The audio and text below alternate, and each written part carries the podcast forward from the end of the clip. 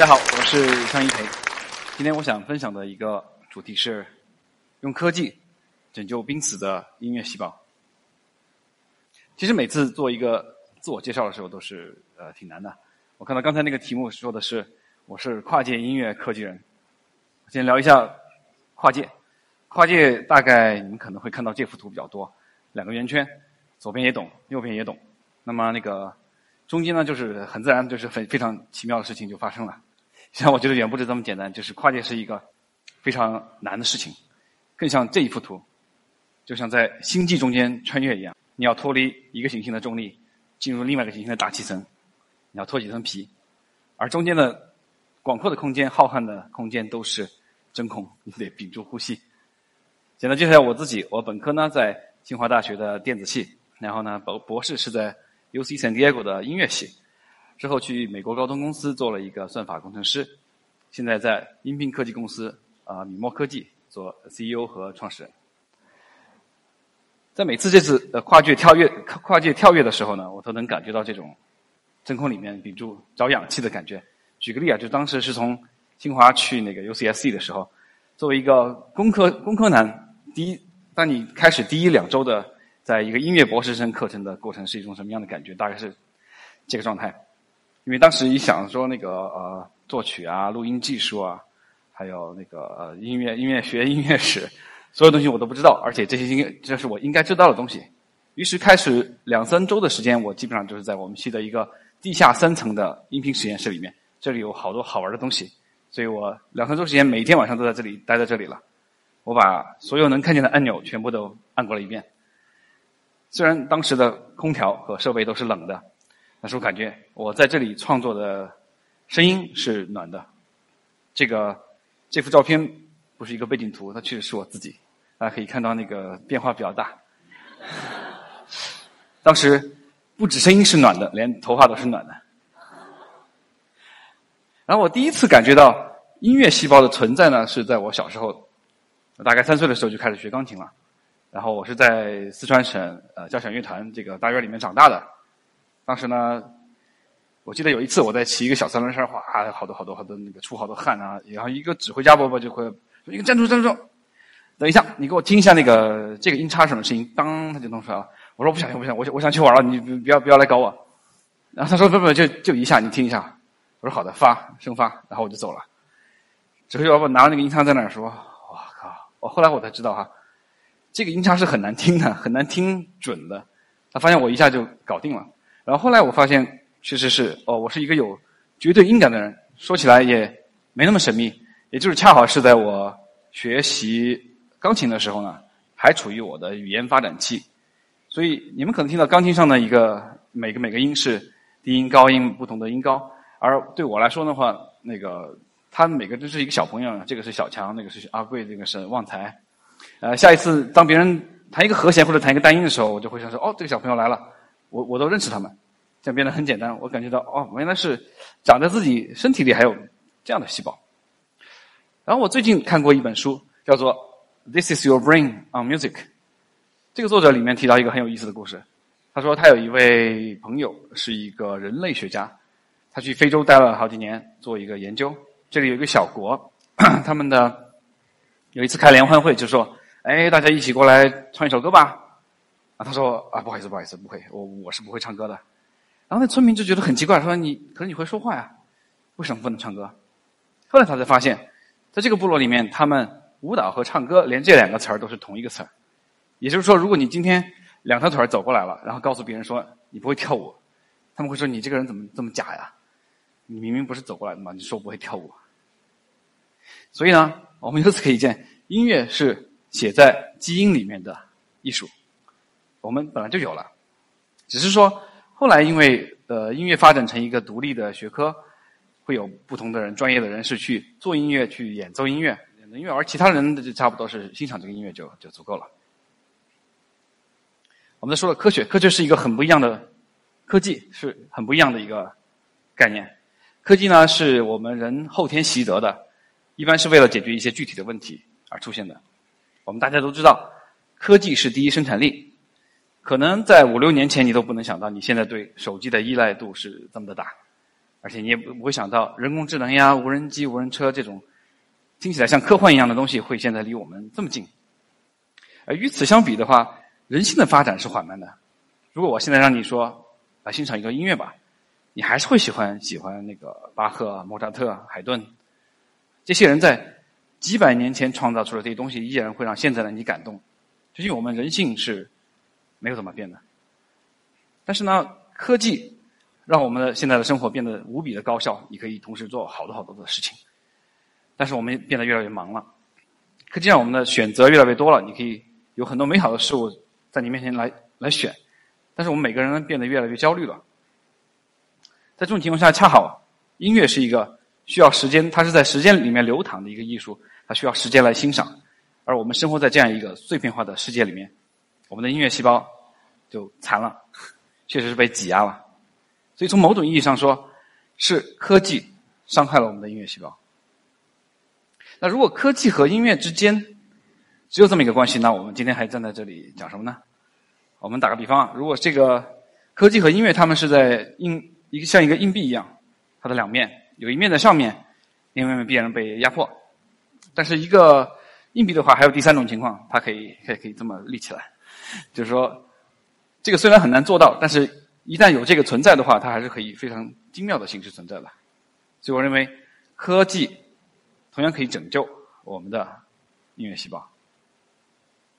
其实呢，在历史上，科技和声音交汇的时间已经出现了很多有意思的东西。最最典型的例子就是爱迪生的留声机和贝尔的电话。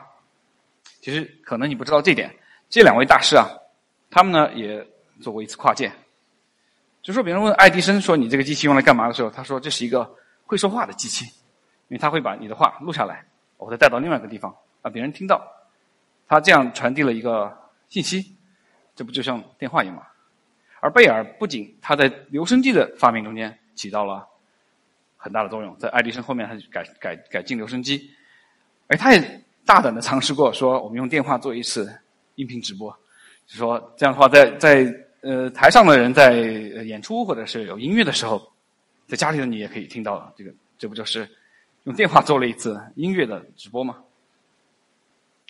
在在科技的推动下，我们的音乐可以被简单的保存下来，而且可以传到远方。不仅如此，我们还可以用科技创造出一些完全不属于这个物理世界的声音，这就是电子乐。你可能在七十八十年代的时候会看到一些科幻影片，里面的音乐呢有一些很神奇的那些声音出现，你觉得哇还挺好听的，还挺新奇的。但是我不知道这个是到底是什么乐器，这个大多可能就是电子乐了。这幅图是我们前辈在做电子乐的时候的情形，你看到里面有非常多的线，全都是硬件。当时要找一个什么样的声音呢？你说我怎么样才可以造出这个声音呢？我不知道，我得试一试，试多久呢？也不知道。那试出来以后，突然你找到一个，哇，这个声音，这个声音让我怦然心动。接下来该干嘛？你去找一沓纸过来，把那个所有的线的位置全部给描下来。然后呢，下一次你还要找回这个声音的时候，你最好不要插错一根线，有可能你永远也找不回当时让你感动那个声音了。当然，这件事情现在已经又变得简单多了。这是一个软件合成器的界面，虽然有点像硬件合成器，但是我们现在一个小孩拿一个手机、拿一个电脑，就很容易瞬间创造出电子乐的声音。那么，既然这个声音的概念创造已经被改变了。那么，实际上我们对乐器也可以有一个新的理解。这幅图，我先不多讲。我们先想一下，之前我们听一件乐器，比如说小提琴，会发生什么事情？首先有一个很厉害的工匠，他会在意大利某个小山村的作坊，非常传承了百年的传统，做出了这把小提琴，它的声音非常好听。然后有一位音乐家，他练了几十年，然后再找到像。蓝星剧院这样的一个很好的演演奏厅，把它呈现出来，然后你听到这个音乐，你真的算下来，这其中的人类智慧加起来，差不多一个人一辈子就进去了。而现在电子音乐呢，可以把整个整个这些事情全部放在一起，而且差不多几个几个小时就可以搞定。我们再看这幅图啊，如果用小提琴做比喻的话，后面发生的这个东西是模型，模型给了我们声音，小提琴就是它的腔体，它的 F 孔开在正确的位置。而模型周围呢是参数，参数小提琴来说就是四根弦。接下来有个控制器，就是你手中这个东西，怎么样控制这个控制器？这个人也很重要，你的肌肉、你的所有训练都都都得在里面。而对电子音乐来说，所有这些东西，模型是一段数学代码，而参数是周围的数字。控制器我可以随便定义，比如说这这这就是一个控制器，我也可以把那个我的声音当一个控制器或者其他东西。对，在这个乐器都可以重新定义的时候。我们再想想，那我们的音乐本身是不是可以重新定义呢？为了今天这个分享，准备了一些材料。诶，好，大家可以听一下这个声音啊，很简单，这是什么？这是一个水滴落在一个水塘里面的声音，很简单。但如果你一定要在教科书里面问说这是乐音呢还是噪音呢？它属于噪音，因为它没有规律的振动。我们看看这个噪音可不可以有好玩的东西出现？我们先改变它的频率，这是我们听到的刚才的东西啊，更高一点，再给它一个空间，啊，开始有意思了。我们再收集了其他一些水滴一块儿把它放在一起，组合一下，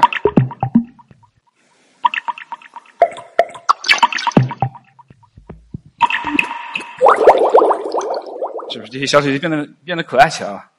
但是这些水滴还是在台上，我还在这里讲，你还坐在台下，我觉得离你的距离还不够近。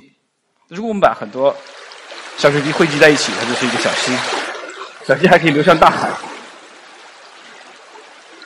你可以听到你被大海包围的声音。然后我们再把刚才开始的节奏和声音再放回来，然后再看一个命动。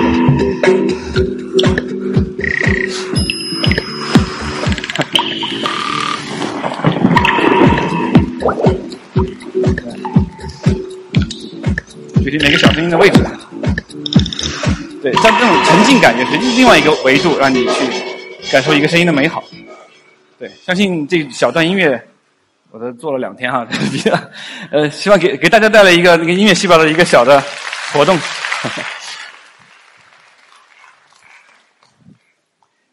对，是因为，呃，科技的创造可以让我们随意的定义很多这样的有意思的东西。那么，我在这个领域一直是。怀着这样的信念做了很多东西。最左边一幅图是迪士尼音乐厅，我们在学习的时候，它已经是一个非常声场、非常好听的一个一个环境了。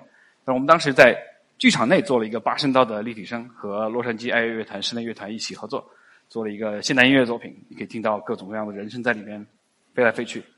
不仅如此，那个音乐厅的外面也是很有意思的一个空间，它有大概三层还是四层楼，但是每层楼之间你都可以互相看见，它并不是用楼层把它隔开的。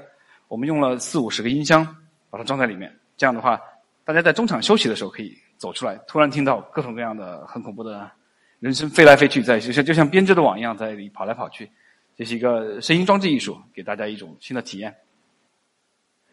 之后呢，我们也跟在纽约艺术家那个 B O T Jones 共同看了一下，在怎么样跟动画、动作捕捉以及声音做一些互动有意思的事情。之后在高通，我们用手机在你面前怎么样？做一个伸长，然后把一个极限运动的滑板运动员从呃八十米高的翻三个跟头，然后到终点的那种感觉给呃重现出来。而我们现在做的事情也是同样的，因为我们坚信我们用科技可以再去发掘、再去找到一些新的音乐细胞。我们在 VR、AR 里面看了一下，怎么样可以让呃编编编录音师更容易的在 VR 的环境里面把 3D 的声音给编辑出来。我们也做了一些小的硬件。让你比如说刚才那个声场可以很简单的在手上一个小东西就可以把它给保存录下来，但是做了这么多事情啊，我发现还有一个人我没搞定，大家可以猜到这是这是我父亲。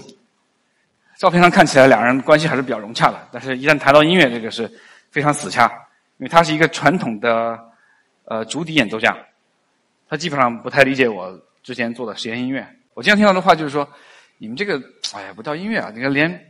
连旋律都没有，我怎么听不懂？我不知道你要到底要说什么，没没没什么清楚的东西，我搞不懂，然后不想听，没有意思。那我也在想说，哎，怎么跟他进行一个对话呢？那么有一次回国的时候，我正好，嗯，我说我我骗他录个音，然后我说吧，那个我们最近需要一些素材，那个江南丝竹能不能给我吹一下？我我我做一个录音。后来就获得了他的一个一分钟的录音，大家听一下，是这么开始的。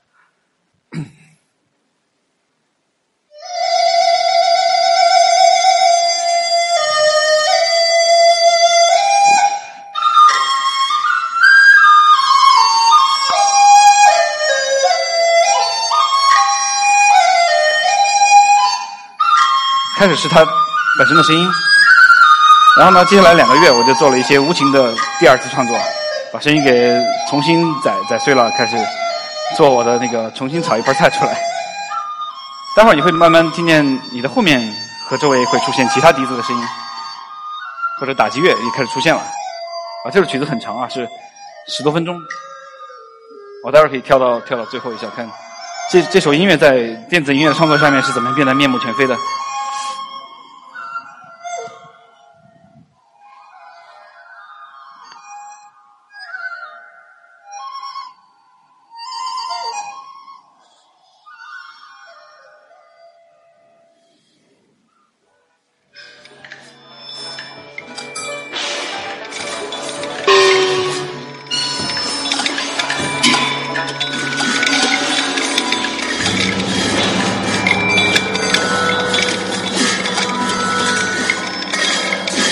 接接近尾声的时候，可能已经全都疯狂了。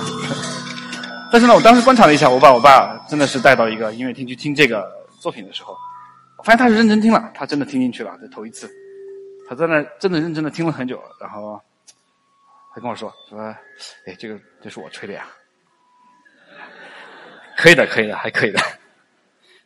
这就是我自己亲身感受一次，怎么样用电子的手段，然后把我和我爸的那个。音乐细胞终于用一条线连起来了，我表达到了，我感触到它了，它终于 在某一个地方，我们开始连接了，我觉得非常非常的开心。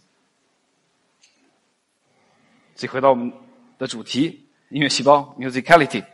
刚才这个背景的图，大家自己仔细的看一下，这上面有一些非常可爱的小动物，有的在听耳机，有的在弹吉他，有的在打碟。